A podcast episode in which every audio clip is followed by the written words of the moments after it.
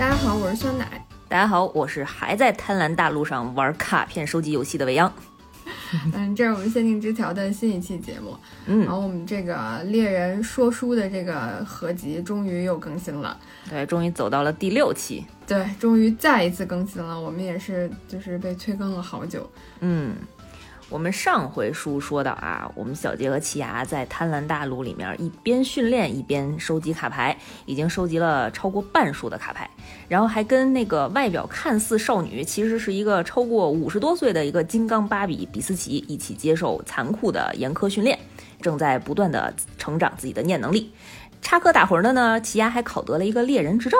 呃，小杰呢也从其他玩家的嘴里听到了关于炸弹魔的危机。那正所谓是。习念之旅艰难险阻，贪婪大陆危机重重，名师高徒齐心合力，过关斩将，拔得头筹。一首好诗，此刻应该有掌声。一首诗就帮我们呃承上启下，然后我们就要进入到今天的第七回了，是吧？第六回跳步了。第六回，嗯嗯啊，我们上半场呢，其实是各个玩家在。呃，排兵布阵来去布局。那么下半场这个贪婪大陆的环节呢，就是各自发挥实力进行冲突的实战了。啊，我们继续介绍我们贪婪大陆上发生的精彩的故事。嗯，啊，我们上次其实提到啊，邀请小杰和奇牙进到游戏里有一个叫绝兹绝拉的大兵，你还有印象吧？嗯，有。他其实，在游戏当中呢，是不知道炸弹魔是谁的。然后当时呢，有一个甘叔，其实就是大炸弹魔这个人。他们甘叔三人组啊，跟绝兹绝拉这个大兵啊进行交易，因为他们双方呢都是已经取得了八十到九十多张卡片收集这个。呃，优秀成绩的一个高端玩家，所以其实就跟咱们玩哈利波特一样，愿意玩的人呢，其实就日常的在交换一些卡牌，交换一些设定集。那他们这些凑了，呃，马上就要凑到一百张卡牌的人，也开始进行这种小范围的交换。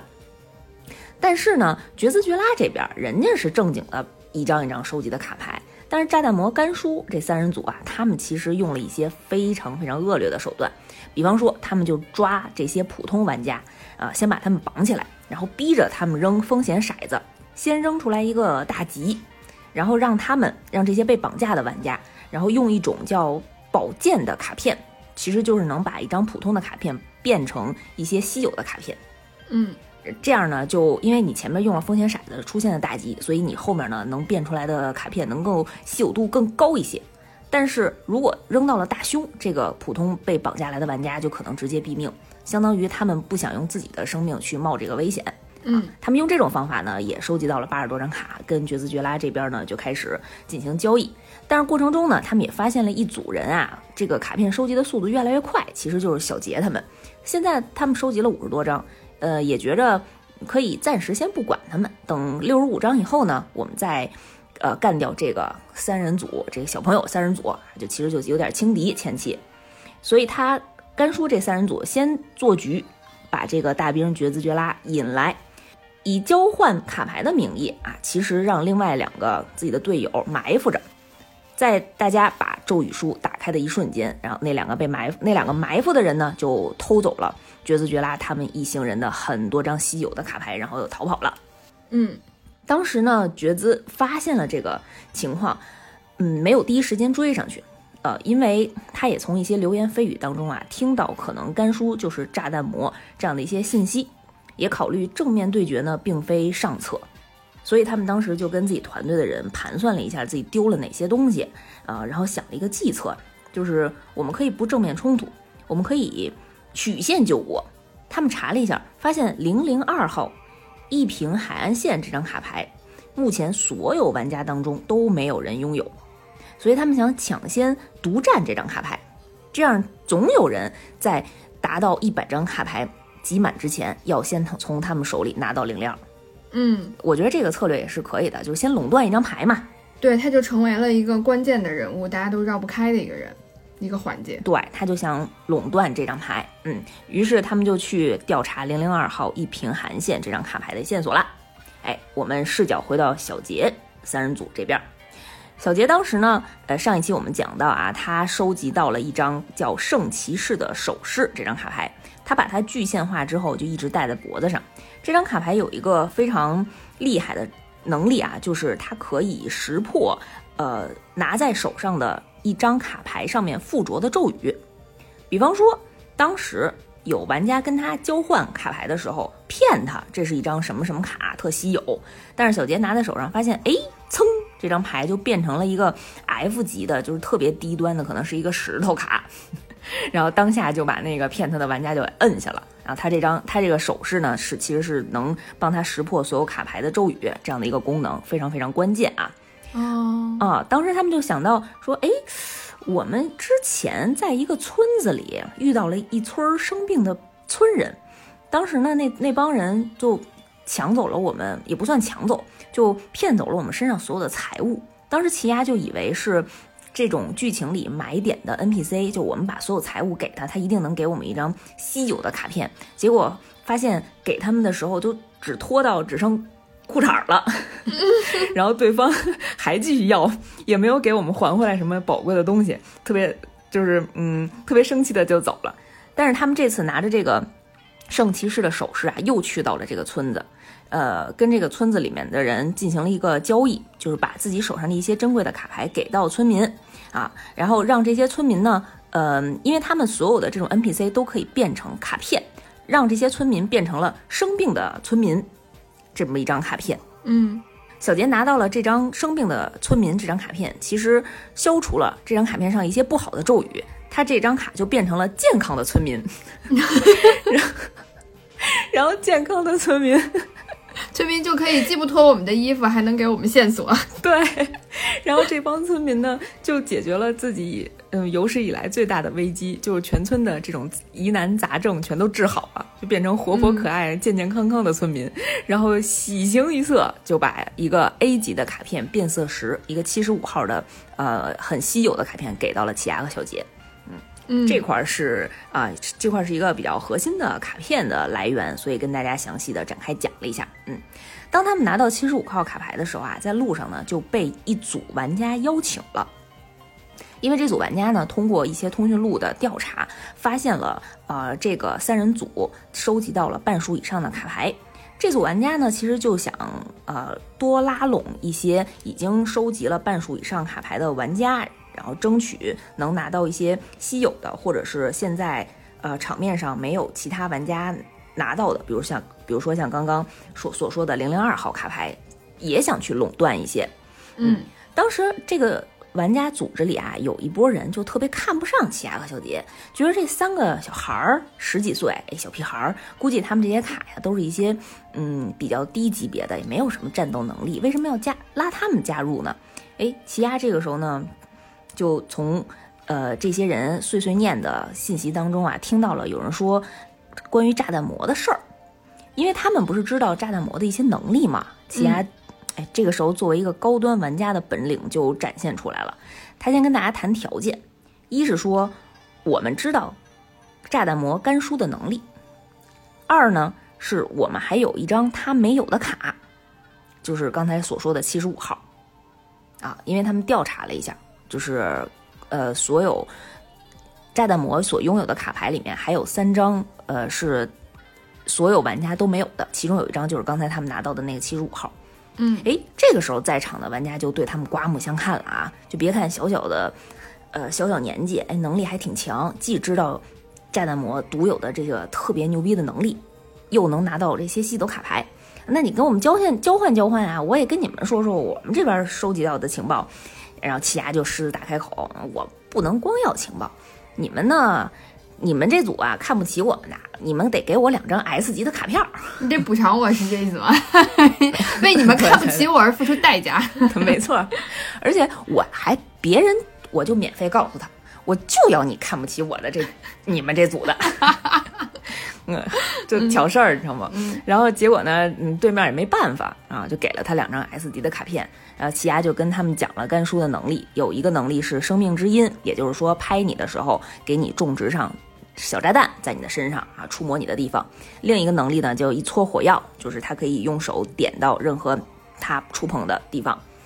然后在场的人啊，哎呦，好多人就开始流冷汗啊，想了一下，完了，我之前好像跟这个人有过接触，有过肢体接触，我估计我身上已经中上这个炸弹了，可怎么办呢？啊，然后有人就讨论说，哎呀，既然知道他的能力，那想必他这种能力肯定还是有对应的解决方式的。你们知道不知道解决方式呢？然后奇亚这时候就盘算，哎呦，我刚才拿这个能力就交换了两张 S 级卡，我现在要告诉他们。炸弹魔的这个解除方式，我得这得敲多少啊？他还在那算呢。然后小杰就直接说啊，我知道解除方式，然后巴拉巴拉就说出来了。嗯，然后小杰说没事儿，这都是救命的事儿，咱就不跟人家计较了啊。反正免费就把这些情报都分享给了在场的所有的组团的玩家啊。然后大家呢一合计，也想出来了一个跟绝子绝拉那边同样的对策，就是咱们也找零零二。嗯，其实大家都想成一样的了。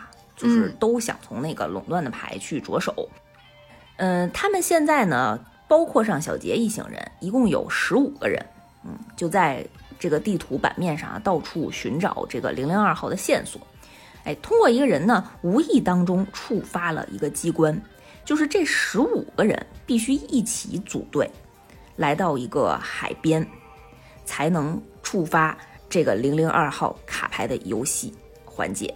我估计是福建一不故意设计的，反正就让小杰和奇亚撞上了啊。然后零零二号这个卡牌怎么得到呢？他们必须啊，必须要打败一个累扎和他的十四个恶魔，就必须要战胜这一个难关。哎，累扎是什么呀？累扎就是一个人名儿啊，应该就是一个 boss 啊，就跟白雪公主和七个小矮人一样。累扎和他的十四个恶魔。啊，然后呢，他们在酒馆里啊，先是呃非常迅速的打败了几个小杂兵，然后见要去见老大，然后这杂兵就带着他们很不情愿的就见到了后方的这个磊扎。这个磊扎是谁呢？嗯，看着呢是一个眯眯眼儿，但是身材非常好，是一个大壮儿，啊，一看能力就比较强。嗯，雷扎就跟他们说呀，哎，你们来我们这儿呢，还是挺是稀客的。毕竟没有几个玩家能组一个十五个人的团队来这儿啊！我平时也见不着什么外人，赶紧跟你们好好玩玩。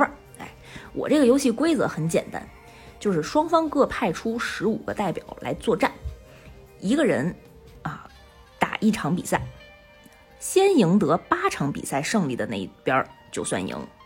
比赛方式呢由我们这边来决定，就是由磊扎这边来决定。嗯，我们这边决定的比赛方式啊，就是比赛运动。运动项目是不是不想玩了？他这是开运动会来了，我估计是，我估计这个人在游戏外面肯定是一个运动员。嗯，反正我听了我就不太想玩了。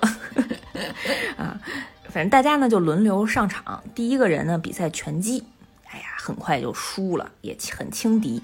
当时奇亚呢非常仔细的观察了第一场比赛的这个对战的过整个过程。就觉着，哎呦，我这个十五个人的团队太弱鸡了，我这肯定赢不了。我这前八场，就算我小杰、比斯奇，我们仨赢了，那剩下的那五场肯定也赢不了。于是他就想了一辙，然后跟小杰和比斯奇啊先交流了一下，嗯，大家一拍即合，就决定这么干。第二把比赛什么呢？比赛控球，其实就是足球，然后你必须用嗯脚踝或者是膝盖啊去颠球，就不能让这球掉地上。啊，嗯，然后双方就准备好了，裁判一吹哨，各位开始，哎，然后磊扎这边呢，哎，这个人梆梆梆梆颠的特别开心，然后比斯奇这边一 action，哎呀，球就掉地下了，特别楚楚可怜，说，哎，这好难呀，我怎么一个都不行，然后就下场了。其实这就是他们故意的啊，就把这个比赛呃都输掉，但是还是坚持了前八组。嗯，前八组比赛为的呢，就是获取情报。嗯，其实就是他们很早的就看出来，我现在这个战力肯定不能赢，所以我先要取得最大最大程度上的取得情报，然后再去找我可，呃，可以赢得团体战的队友。嗯，他们走出这个海滨啊，小杰这三人组呢，和和一个刺头大哥就形成了一个小团体，就是刚才十五个人里头只留下来这么一个刺头大哥啊，实力还不错啊。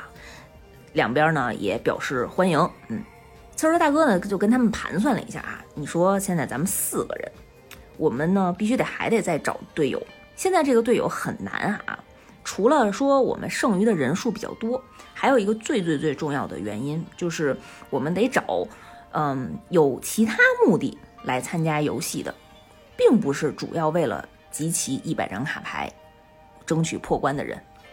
因为其实每一张稀有卡牌它的数呃卡牌数量是有上限的，就是你这一组人这十五个人里头，嗯，分的帮派越多，你要分走的卡牌就越多。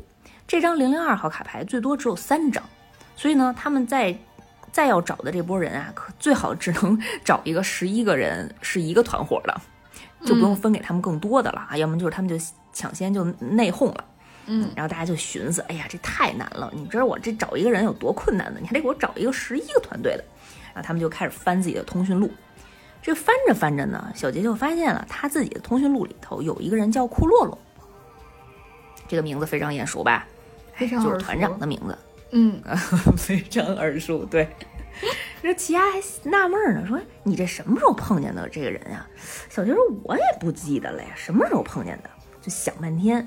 啊，肯定是秦丫当时出去考猎人执照的时候碰见的啊，然后秦丫就赶紧出游戏给库拉皮卡打了个电话，就跟他说了一下这事儿。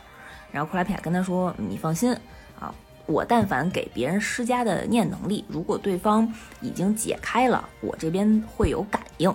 所以呢，我现在没有感受到我刚我给团长下的那个不能用念能力的诅咒，啊，有什么被破坏的感觉。”所以这个人应该是冒牌的啊，因为贪婪大陆的游戏必须通过施展念能力才能进来嘛。嗯嗯，然后奇亚就回来跟小杰说了这事儿，大家就开始犹豫，说既然他是冒牌的，那你说什么人会以团长的名字冒牌呢？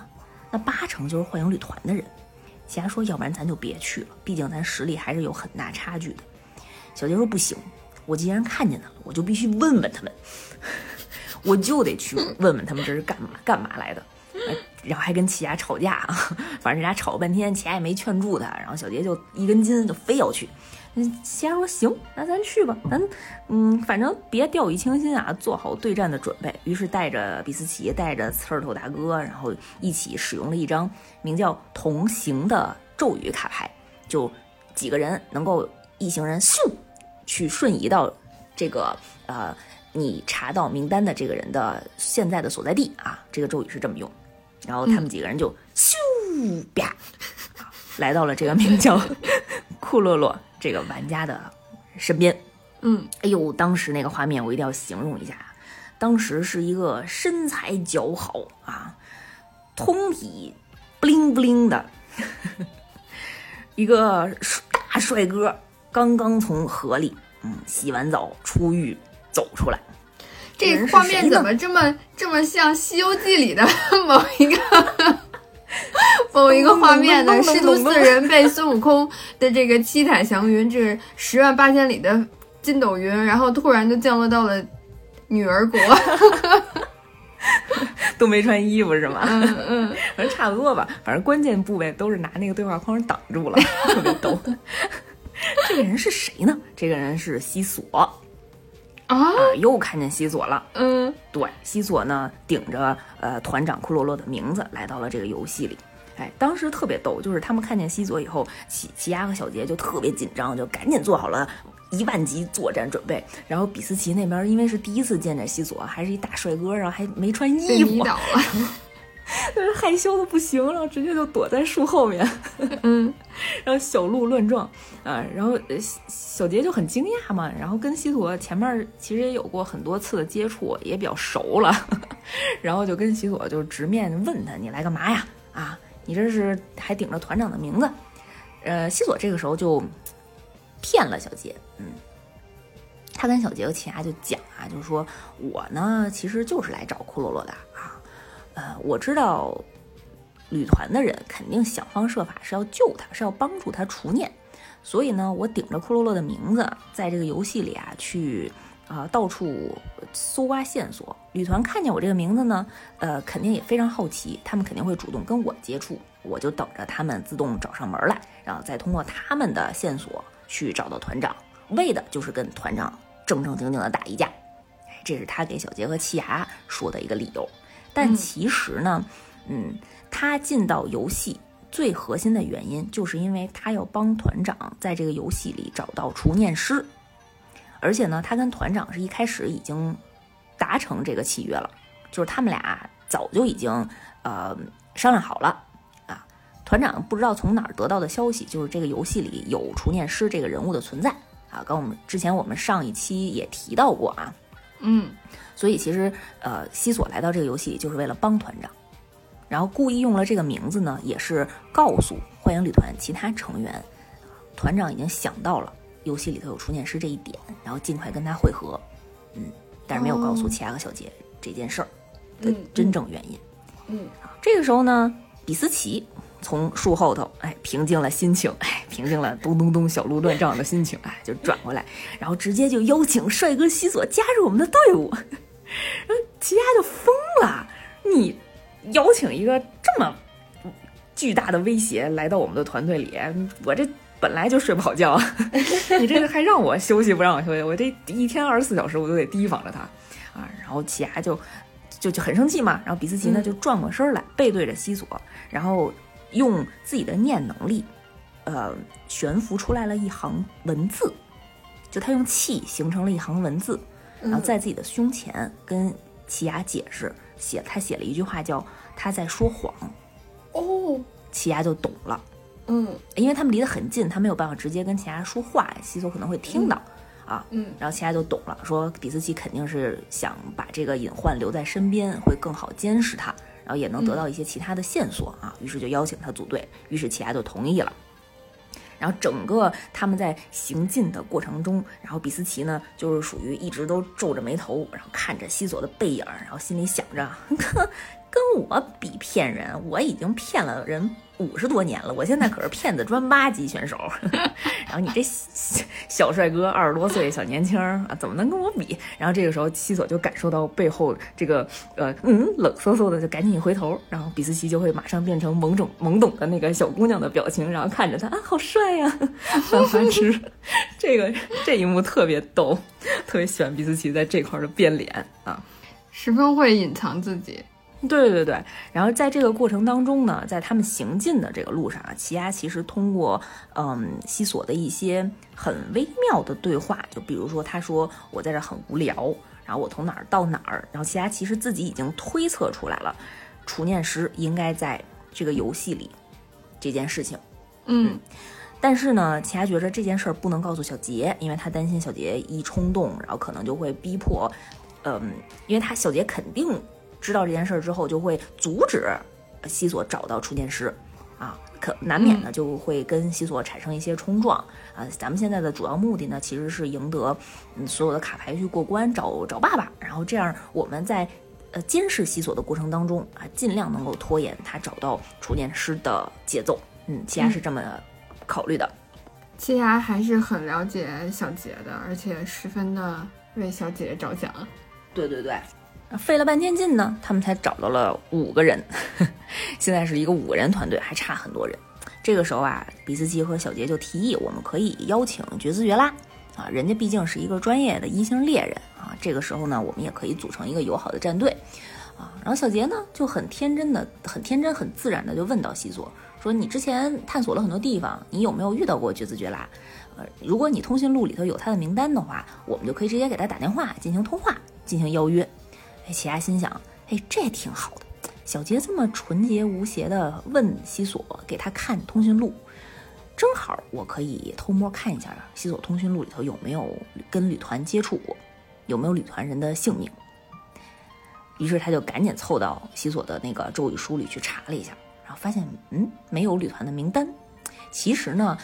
西索的通讯录里头是有旅团的名单的，只不过他在给小杰和七牙看自己通讯录之前，已经用一个轻薄的假象，自己的一个念能力，呃，篡改了自己通讯录里面那显示出来的文字。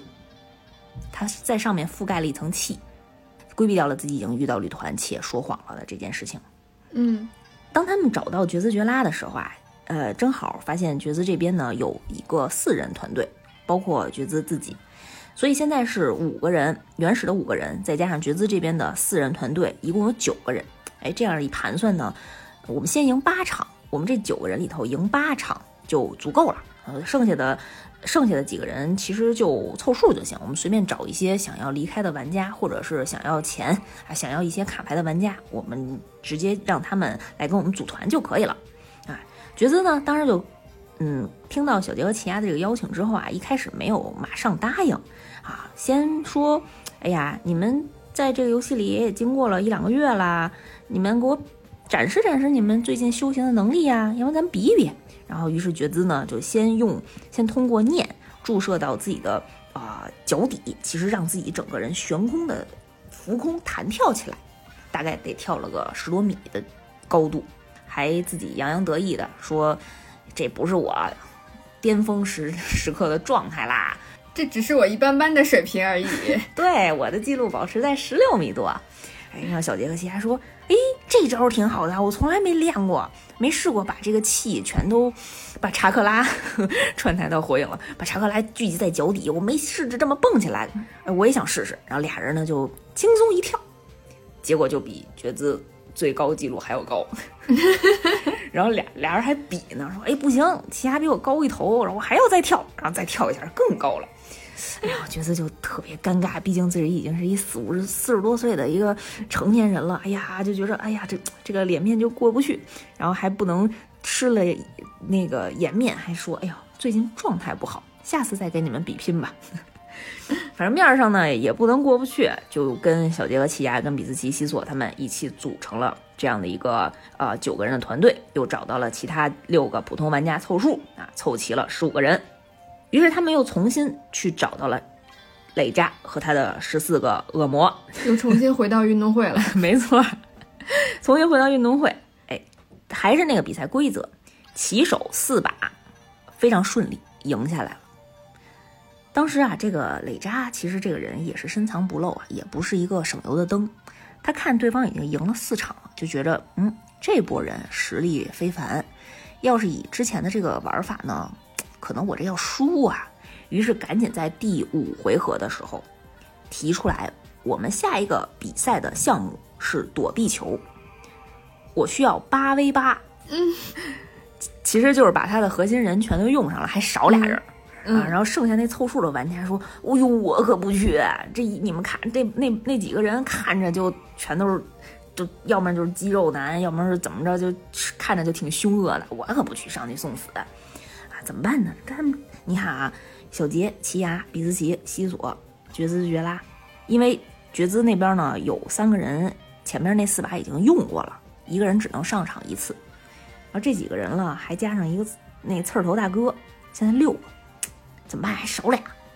哎呦，这人不够，可怎么办呢？哎，这刺儿头大哥说没事儿，别着急，我呢是一个放出息能力者，他又用念能力做出来两个念兽，就两个大猩猩。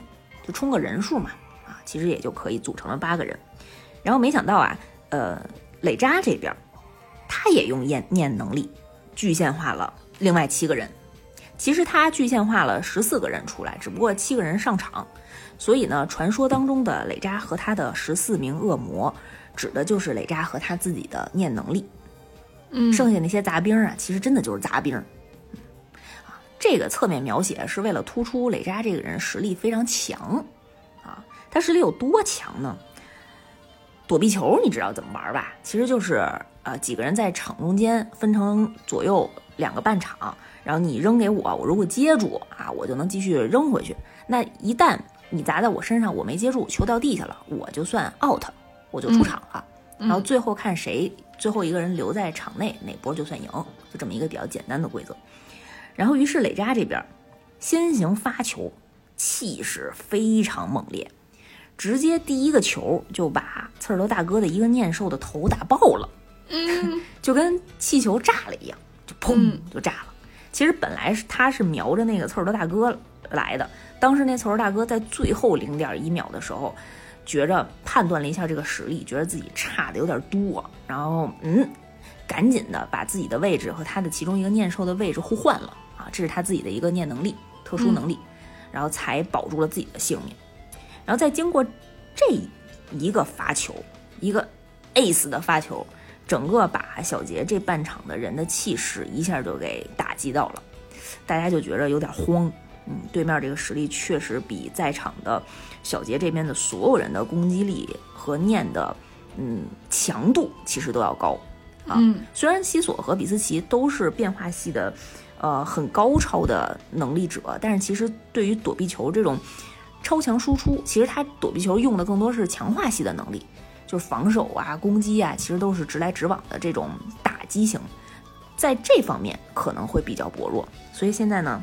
大家就觉得稍微这场战役呀有点难度，而且在这个打呃躲避球的过程当中啊，那个实力也很强的绝兹绝拉在当时想要去接一个球的时候，他被打断了侧面的肋骨以及伤到了内脏。他本来以为自己能够顺利的接到这个球，顶多是受点皮肉伤，但是没想到他接的那个球直接把他肋骨就打断了，而还没接着。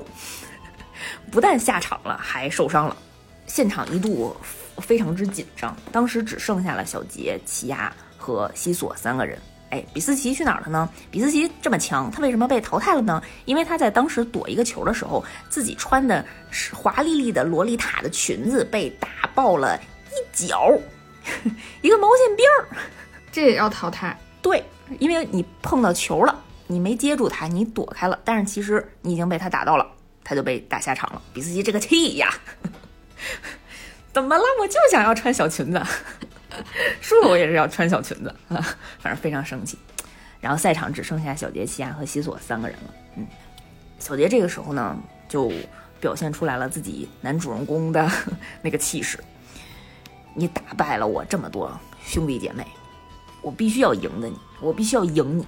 我不仅我不能赢得苟且，我还要完完全全的。战胜你，我也不知道哪儿来的这心心气儿啊，可能这是男主角标配吧啊。嗯，于是小杰就请奇亚把那个球用双手上下扶住，然后开始在赛场上展现自己的大招。你还记得他大招吗？他大招是斜拳，就是那个石头剪刀布，然后最后打出石头，就会把那个超强的威力打出去。然后布就是放出一个嗯小波，大概是这样的形式啊。然后于是他就石头剪子布，然后石头，然后把那个球用自己的拳打出去，啊，打到了敌方大半场，威力也很大。当时也是击败了磊扎，呃，用念能力塑造出来的那个念人儿，也淘汰了好几个人。嗯啊，这块儿。呃，这块很经典。呃，它的经典不在于小杰的实力展现出来有多强，它的经典在于当时小杰和奇牙这一段的友谊的展现，很微妙。当时奇牙为了不造成阻力，为了不减少小杰出拳的这个强度，所以没有用呃念和气包裹住自己的双手，所以相当于他是一个用赤手空拳当炮筒的状态。嗯。他在小杰打完了这一拳之后，然后手其实就是插着兜，还是那跟那个阔少爷一样，就是吊儿郎当的，然后还说：“哎呦，你这不错，哎，你这实力可以，咱们再打几把，肯定咱就能赢。”但是其实他那个时候，呃，双手已经都肿的不行了啊，就基本上除了痛觉呢，就没有其他感觉了。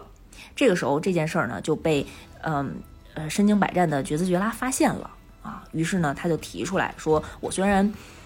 被淘汰了，但是其实我可以站在外场，小杰你也可以站在外场去，去去打这个球，只要打到内场就可以了，你别让奇亚再拿球了。嗯，但是小杰跟他讲，球一定要由奇亚拿才行。我能心无旁骛的全力击球，正是因为奇亚拿着。这块描写我觉得非常有意思，就是有一种嗯不一样的友谊。就是我信任你，就虽然知道这件事情可能对你造成有一点伤害，但是我们的目标是一致的。为了这个目标，我也会牺牲很多。我知道你也会牺牲很多，我很感激和崇拜你的付出。但是我们要为了我们的共同目标去努力。嗯嗯嗯，你能感受吗？但是也太疼了，缓一缓，缓一缓再出招也可以啊，小杰。就可能急吧，然后反正小杰心里也很急。我也想有奇牙这样的朋友。奇亚，奇亚那个时候听上去，我估计他心情也很复杂。嗯嗯嗯，就是有一种他俩其实，嗯，虽然在这样的情况下，嗯，可能会嗯有受伤啊，然后有这种就是于心不忍呀，但是两个人的心情，两个人的想法，就是有那种惺惺相惜的那种感觉，就是很默契，嗯，然后互相信任，然后但也知道对彼此就是也不会放弃彼此，然后一直都是彼此的这样支撑的这个感觉。嗯，真的是，就是我的背后交给你了，这种战友的感情就很坚固。然后小杰就跟齐亚讲说：“我要全用全力了啊，你要坚持住啊。”然后齐亚就跟他讲：“哎，当然你要有所保留的话，我就揍死你。”然后两个人击了个掌，然后于是就进行下一波的攻击。嗯，当时是因为小杰已经把球打到对方手里了，所以他们接下来要面对的是累扎的再一次攻击。嗯，他们为了避免再有人被淘汰，所以形成了一个非常坚固的一个合体技，就是小杰站在第一位，奇牙站在第二位，然后西索站在第三位。小杰和奇牙呢是背对背，奇奇牙面对着西索，三个人形成了一个牢固的呃一个组合体。嗯，西索用念能力整个护住前面的小杰和奇牙，然后奇牙在中间形成一个稳固的支撑。让最前面的小杰能够尽可能的接住那边雷扎打过来的球。嗯嗯，这是西索第一次和七雅小杰组成一个同一队，对吧？他们第一次合作。哎，对对对，嗯，是的，是的，确实是啊。这块看的我也挺感动的，就因为前面都是在对抗的状态，然后没想到在这个游戏里面，大家作为了一个嗯同伴，还可以嗯。心无旁骛的，然后一起去取得胜利，啊，然后当时这三个人确实很顺利的把这个球接下来之后，然后小杰也使出了最后的力气，把整个这个呃把这个球再次的打向了对方，在打过去之后呢，没想到，没想到的是，磊扎那边没接，他用的是排球的那种垫球的方式，就是把这个球弹回来了。嗯，大家都劝小杰赶紧躲开，要不然你被这个力打中之后，你相当于就是接了一个自己百分之百施出去的力。然后大家都看小杰站在那儿不动，然后都觉得这孩子肯定是一一根筋，就肯定想硬接，硬接他肯定就被打伤，怎么办？哎呦，大家都非常着急的时刻，小杰突然晕倒了，就在他没有碰到球的那一瞬间，他先晕倒了。就躲过了这一劫。他晕倒之后呢，西索站在他后面，于是西索用自己那个就是跟跟那个泡泡糖一样粘着的那个力，他不是自己有那个伸缩自如的爱，他那个念能力嘛，然后就把这个球兜住，然后反弹了回去，又返回到了磊扎那半场。嗯，哎，磊扎说：“哎，那我 copy 你的技能，我再给你弹回来，我再用排球的这个招式弹回来。”结果当时西索呢，就用自己伸缩自如的爱，用这个粘性把这个球就粘到了磊扎的手上。嗯，所以相当于磊扎被这个球粘住，但是这个球的那个推力非常大，就把他直接推出了场外。这个时候西索在哎一解除念能力，这个球就掉在了地上，相当于他就出局了。他们就因为这个布局战胜了磊扎这一方。嗯，但是小杰为什么会晕倒呢？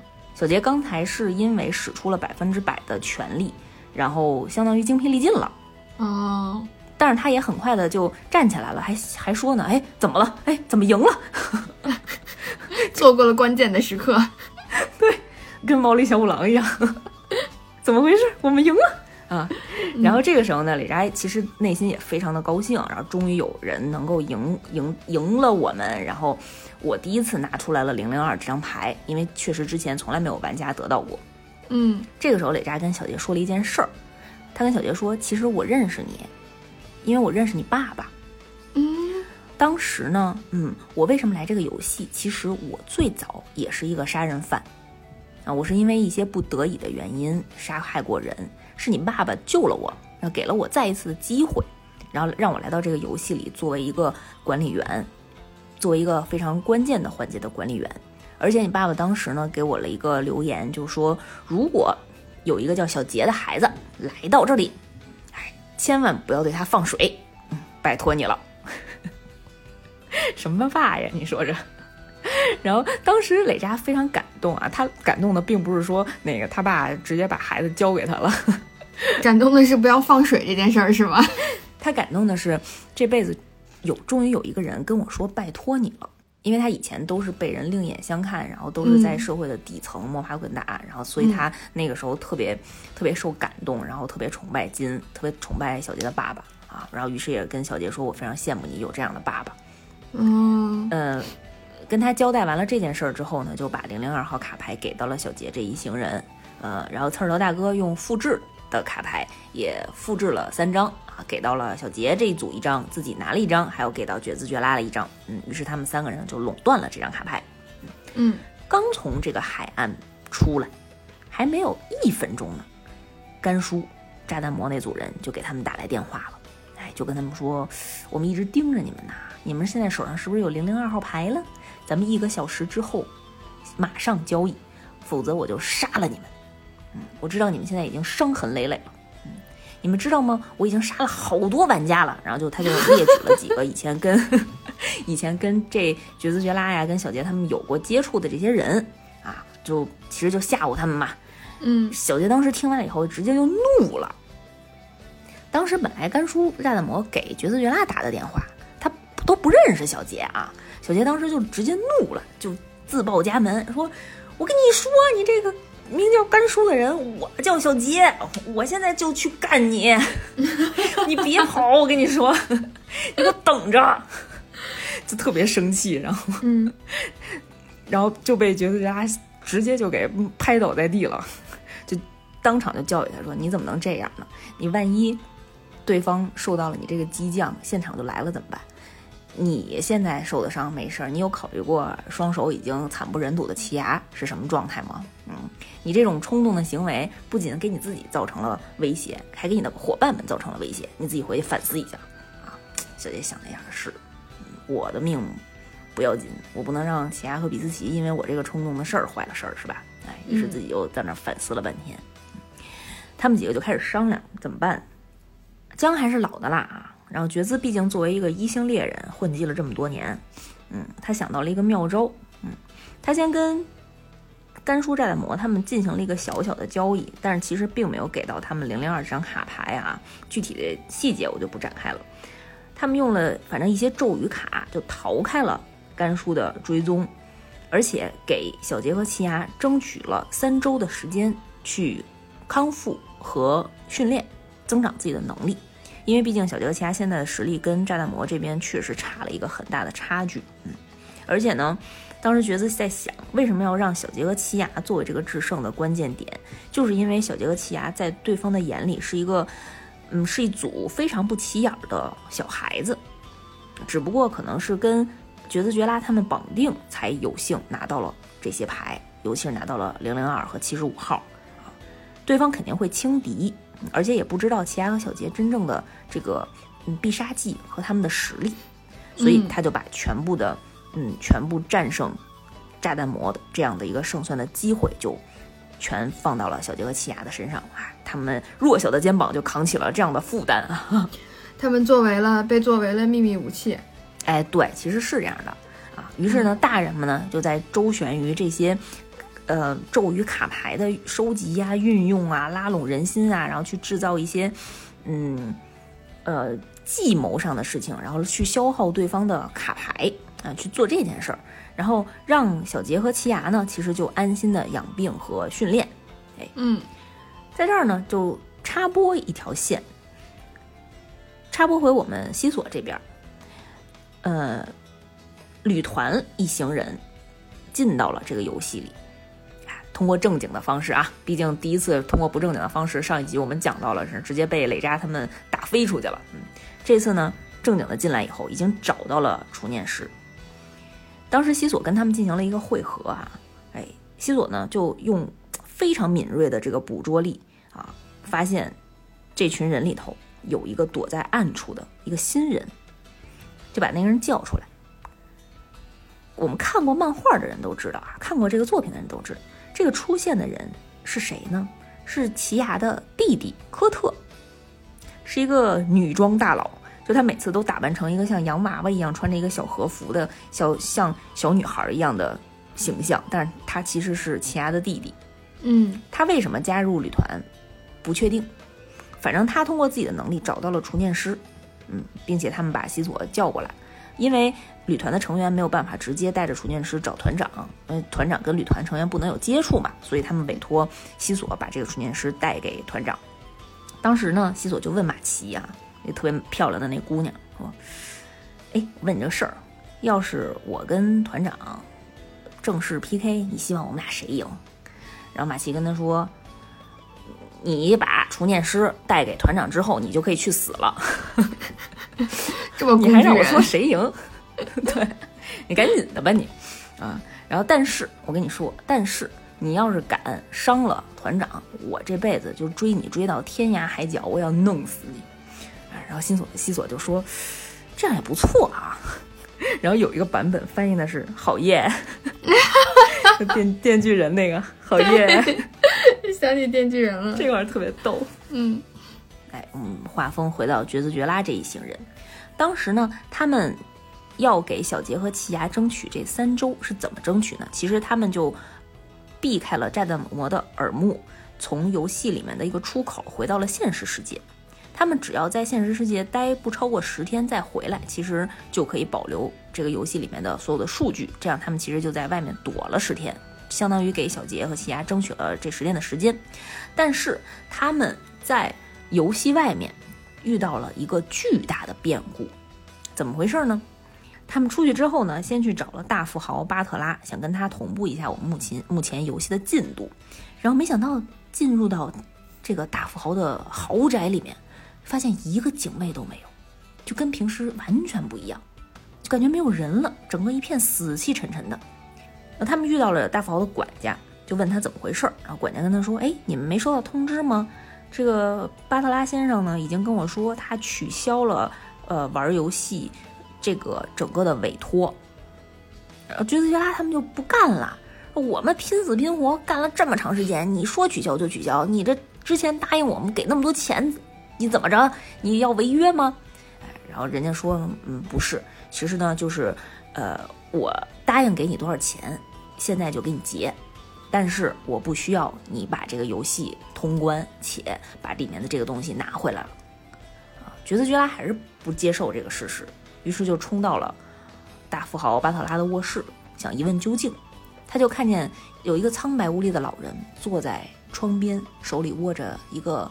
啊，已经去世的女人的手，然后喃喃自语，一直在讲，来不及了，已经晚了。然后，于是他问询了整个这个事情啊，其实是，呃，嗯，这个大富豪巴特拉有一个非常心爱的妻子，但这个妻子呢，很早以前就遇到了一个车祸啊，一直处在一个昏迷的状态。他费尽千辛万苦找寻了世界上所有能够帮助他的人，帮助他的医生，最高级的设备，最高尖的技术都没有把这个，呃，自己最爱的妻子。唤醒，于是他当时听到有人说，在贪婪大陆这个游戏里面能够有治百病的这种魔咒啊，有这种道具，所以其实就垄断了所有游戏卡，然后让大家进到这个游戏里，想把最终的这个道具帮他拿出来。但是天不随人愿，就是这个过程时间太长了啊，他的妻子没有坚持到最后，于是现在已经去世了，所以这个游戏的通关结果对他来说已经完全没有意义了。嗯嗯。橘子吉拉听到这件事儿以后呢，哎呀，其实他们完成这个游戏最终的目的也是为了拿到钱。那既然老板都这么说了，那其实也就没有必要冒着生命危险再跟甘叔炸弹魔他们这种殊死搏斗了啊。于是自己拿钱呢，其实就结束了这份委托。当时呢，他就跟那个跟他组团的那个刺儿头大哥商量好了，说你在游戏里面帮我们进行接应啊，等小杰他们。最终，嗯，战胜了炸弹魔，就把所有的卡牌给到他们就完了。我们分一下钱，我们先拿着钱先走了啊！人家就已经下场了，下班了。对，人家下班六点了是吧？关灯走了啊啊！故事呢就进行到了贪婪大陆里面最后的一个经典决战，就是最后一战三方攻防。为什么叫三方攻防？其实就是指小杰、奇亚、比斯奇三个人。对战甘叔炸弹魔这边的三人小组，嗯，这是一个啊三组人马的一 v 一的对决，嗯，一开始的时候，小杰奇亚和比斯奇非常故意让对方感觉自己的实力悬殊非常大啊，以此来进行诱敌。他们兵分三路，比斯奇先带走了嗯炸弹魔里面的其中一个人，啊，把他同行到了另外一个非常空旷的地方。然后那个男的当时还挺诧异的，就问比斯奇说：“你费尽千辛万苦把我跟你的大团队隔开。”你是怕我折磨你声音太大，让对方听见吗？比斯奇说：“哎，这你就不知道了吧？我把你带走啊，是怕你叫你的队友来，哎，这样对我们的作战就不利了。”啊，对面就特别不以为意：“小姑娘啊，你别跟我这儿吹牛逼，哈，你看我怎么削你？虽然我不打女人，反正前头也说了一大堆特别打脸的话。”啊，比斯奇跟他也没。没有过多废话，直接就变形了，直接就爆山，还原成了自己五十多岁金刚芭比的那个原始样貌，真的就是金刚芭比，就是一个啊，只有健美比赛里面的冠军才有的那个身材，然后穿着一个那个小短裙，那个造型非常的辣眼睛，就是然后一拳就把对面那个人打飞了啊，然后。我对面人就还在弥留之际，还提出来一个灵魂拷问的问题，就是说，你实力这么强，为什么要每天装成一个小女孩呢？为什么不以这个真人的姿态见人呢？然后比斯奇就回答他，因为丑啊！这 我一个小姑娘多好看呀，我为什么要变回成原来这个样子？我原来这个样子好难看啊！就回答了他这个问题，嗯，于是比斯奇这边就 K.O. 干掉了其中一个人。那再说奇亚，奇亚也带走了一个人。哎，他带走干嘛呢？他确实实力没有比斯奇那么强。他跟这个炸弹魔三人组之一的另外那个对手啊，实力差距其实还有一些的。他带走这个人的目的就是为了做实验，为了试验一下自己最新练出来的必杀技。他不是在自己自修雷电课吗？把自己当成一个充电宝啊！他就在这个人身上，哎呦。千变万化，想想出了各种辙来试验自己的这个电能力，嗯，看自己这个十万伏特的皮卡丘能怎么运用自己的这些招儿，啊，各种什么雷击呀、雷掌啊，反正用了一遍，还拿出来了自己一个宝贝溜溜球。这个溜溜球呢，是当时他那二哥啊，那大胖子啊，特意给他用一种合金打造的。这个溜溜球光球就有五十公斤重。啊，反正在那悠悠悠悠悠悠吧唧就能打倒一棵大树啊，打在这个对手身上也挺疼的。嗯，这五十公斤也能悠起来啊？这是呢，要不然当时去他们家推那个门的时候，让齐亚自己一一下能推个多少吨的大门，嗯嗯，臂力还是很强劲的。嗯嗯，当时其实对于。嗯，对于肉搏战来讲，敌人比奇亚其实要强一些的。但是因为通过这个溜溜球，还有这个雷雷雷电，让对方呢没有办法近身攻击。但是对方其实找到了一个破绽啊，然后从呃奇亚的一个死角啊，对他发起了呃近身的一次袭击。当对方正以为已经自己得手的情况下，没想到奇亚用溜溜球绕过了一棵大树，从后面啊打击到了。那个对手的后脑勺，就直接偷袭到了他。嗯，所以奇亚还是很聪明的。啊，对，奇亚其实还是智取。然后当时对方呢也，哎呀，感慨了一下，说真是令人难以置信，短暂的攻防之间呢就埋了三个陷阱。然后这个时候呢，奇亚就突然把自己的溜溜球充上了电，直接不是抵在他后脑勺吗？然后直接让那个溜溜球开始导电，就把那个电晕了。然后还那说呢，三个，你开玩笑吧？我跟你说啊，我所有的动作都是陷阱。然后于是 K.O. 了第二个人。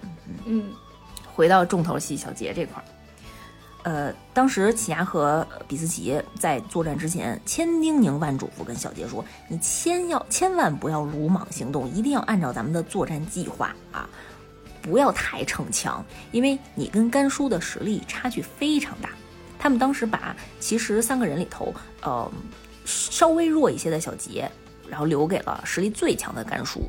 嗯，这个一定是他们有预谋的。当时小杰跟甘叔这仗怎么打的呢？我觉得还挺有意思的。一开始的时候，甘叔就是一个 PUA 大师啊，他看着小杰就说：“啊，你看起来弱不禁风的，我马上就要炸断你的双手，然后再炸断你的双脚，再炸断你的脖子，让你的脑袋开花儿。怎么提前直播呀？就修打击他的意志。对呀，对，就是先嗯，先恐吓你，然后让你感到害怕，这样其实你就爆发不出来你的实力了。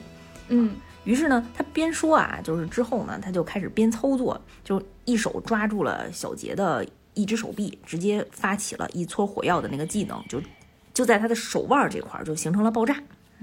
小杰马上用气护住了自己的手腕，在接触到甘叔那一瞬间，啊，所以呢，只是炸开了一点皮肉，没有伤到筋骨。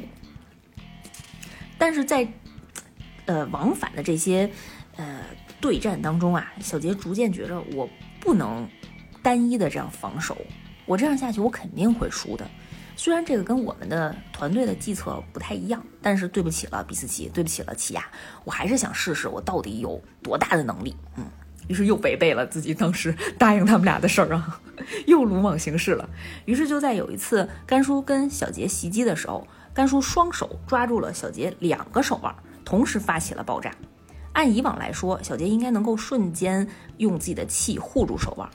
但是当时他完全没有考虑到防守，直接就放弃了自己的双手，把自己所有的气都凝聚在了自己的脚上，然后直接一个上踢腿，从甘叔的下巴颏啊就直接踢上去了，就反击了对方一下，就给敌方也造成了一个很大的冲击啊。但是嗯，有一种呃损敌一千，自自伤一万五。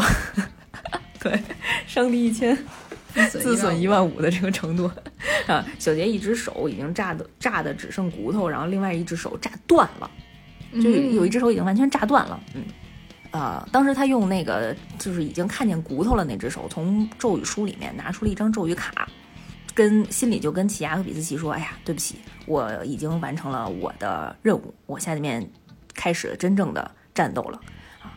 但是当时甘叔。也在瞬间意识到了，他们可能要操作一些咒语，使自己进入到一个不利的情况。于是马上想出了一招，就是你打开咒语书，你在说咒语之前，我先炸断你的喉咙，这样你念不出来咒语了。真够狠！我看你还能怎么办？我真我真觉得这招实在太阴了。对于是，他当时就直接就。冲到了小杰面前，然后卡住了他的喉咙，然后发起了那个搓火药，其实把他的喉管就伤破了。嗯，他就有小杰，其实就用一个非常非常嘶哑的状态，然后继续进行的战斗。嗯，但是没想到小杰拿出那张咒语，并没有马上要嗯做什么事儿，而是又立马出拳打向了地面，把自己和甘叔整个这一片地面打凹陷了。然后两个人同时就掉到了一个深达大概三十多米的巨坑里面，趁甘叔还在掉到一个深洞里的震惊当中，他把这个咒语卡往上一扔，然后让这个咒语卡还原成了一个巨大的石头，从这个洞口往下往下坠落。当甘叔正在。惊讶于自己怎么掉到了一个三十多米的深洞里，然后而且脑袋顶上有一个巨大的石头卡住了，要往下坠落，自己要应该逃到哪儿去呢？转手看见小杰已经躲到了呃这个洞墙壁里面有一个仅能容纳一人高的这个小山洞里，于是甘叔赶紧就追着小杰进入到这个小小山洞，呃，没想到的是他进入到这个山洞的一瞬间，外面那个石头其实就已经砸下来了，已经堵住了这个小山洞的洞口嘛。但是这个山洞里，小杰已经做好了准备，发起了他的那个必杀技的大招，就是石头剪刀布，石头。嗯，他进来的一瞬间，小杰其实已经最就剩最后一个嗯招式，一个起势那个石头，然后最后一招打在了直接打在了甘叔身上，他已经无处可退了，因为后面是石头已经挡住了自己的退路嘛。于是就通过这样的一个方式把甘叔打晕了。赢得了这场胜利，太不容易了，这太惨烈了。嗯，其实小杰完全可以没必要受这么严重的伤，就是引他进到这个挖好的洞的上面，然后赶紧把他嗯打败，其实就可以。但是我觉得这个就是富坚义博在描绘小杰这个人物当中的一个惯用的套路，他就是要虐他。他一定要享受这种在最危机的时刻爆发出来的那种冲劲儿，然后看看自己的实力究竟有能有如何的这种享受。就老想看看自己的极限在哪里，后来发现自己无限可能，真的是，我跟你说，后面就是好多地儿就讲他那玩脱了的事儿。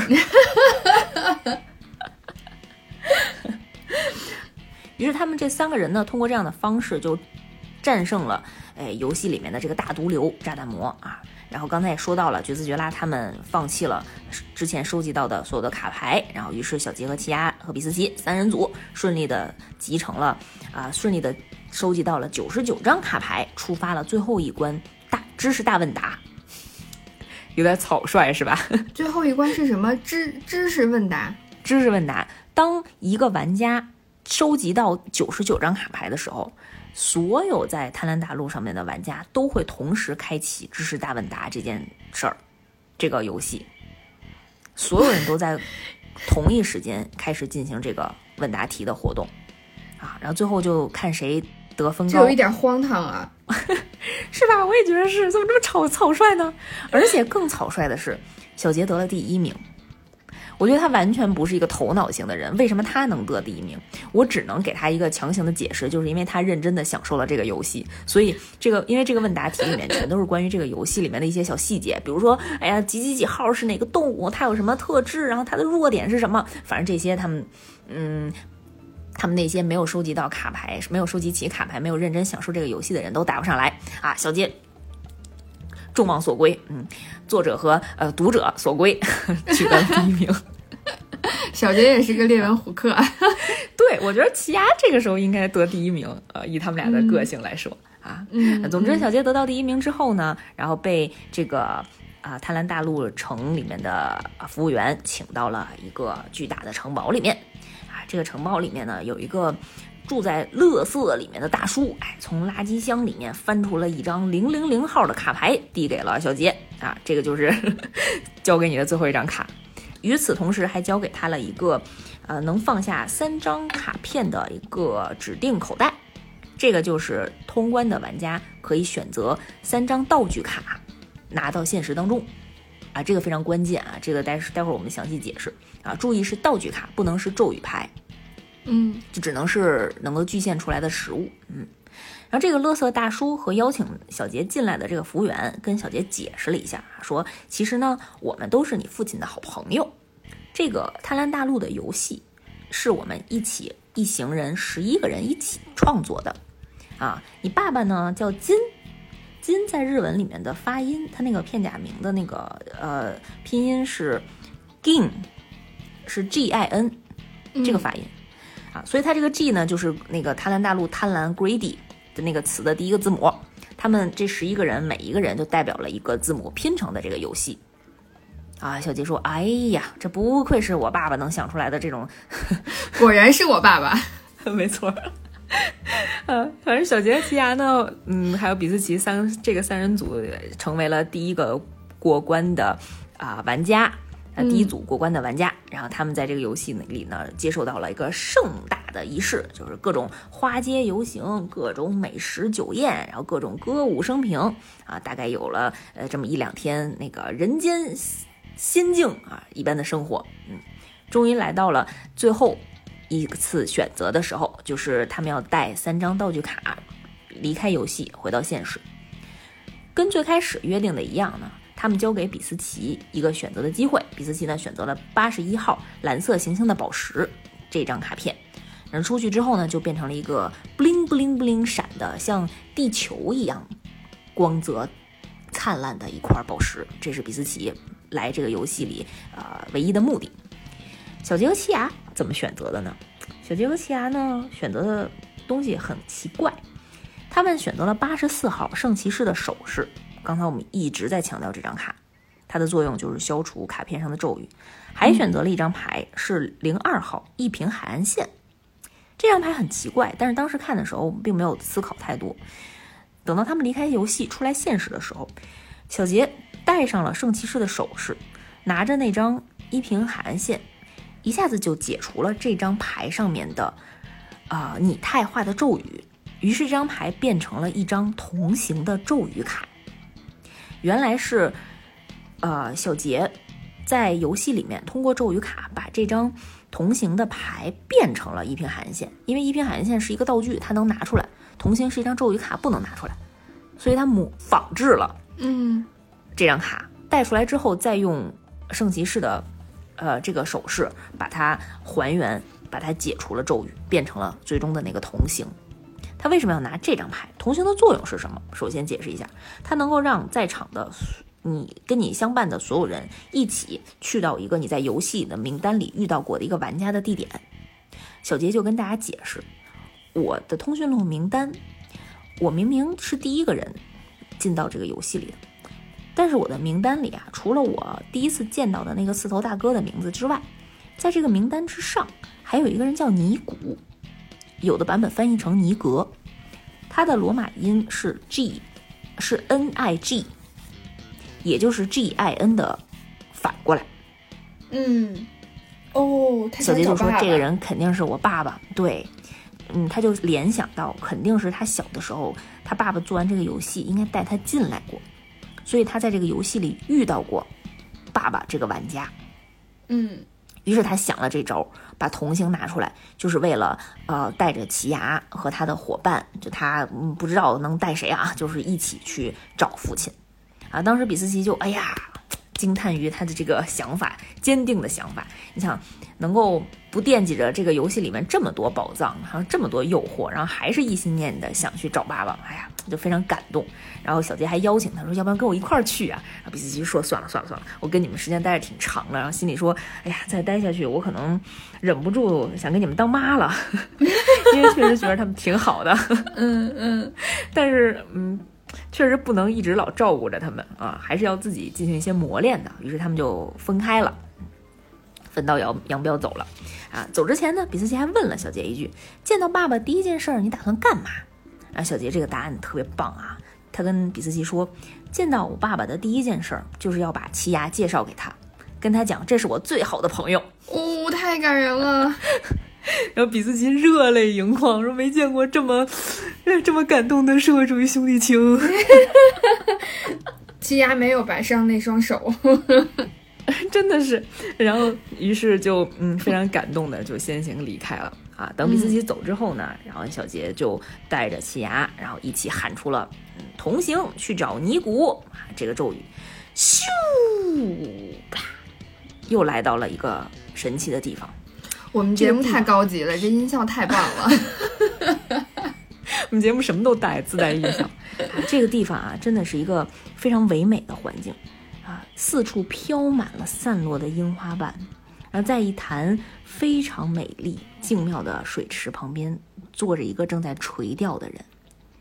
这个人缓缓地转过头来，然后小杰发现居然是凯特。凯特是谁？凯特是最最一开始，然后在鲸鱼岛遇到小杰，告诉他，嗯，他父亲是一个猎人的，嗯，当时那个人。哦，那小杰就非常纳闷，我怎么我怎么遇到你呢？其实这些都是他父亲。好多年前设计好的，啊，他父亲当时跟游戏的其他设计者，呃，解释说，如果小杰用磁力这张牌，这张单人飞行的咒语牌来找我，我就设定他能够直接找到我所在的地方。如果他用同行这张牌，说明他带着很多人，带着自己的伙伴来，啊，他就是一个没种的人，他是一个胆小鬼，我就让他去见凯特。然后他所有的那个跟他一块设计游戏的同伴心里都说：“哎呀，真是太傲娇了！你不就是因为害羞吗？你是不是社恐啊？你就只能接纳一个人来是吗？”然后反正金就也特别不好意思，你们别贫了，我就这么定啊。于是小杰就又被他父亲耍了，遇到了凯特。嗯啊，来都来了，大过年的，为了孩子钓个鱼吧，时间也很充裕。对呀，他就跟自己的这个好朋友，然后好兄长吧，算是，嗯，呃，凯特介绍了自己最好的朋友，然后也跟他讲了很多从他们经历猎人考试以来，然后在有个心这块儿也遇到的种种的事情，以及在贪婪大陆里面经历的这些磨难也好，收获也好，等等这些美好的故事啊。就在这时，优路比安大陆的巴路沙群岛南端，有一个生物被海浪打上岸。我们今天的这个篇章就到此结束了。我已经没有勇气再往后讲了，后面呢就是非常精彩，但是非常难讲的蚂蚁篇。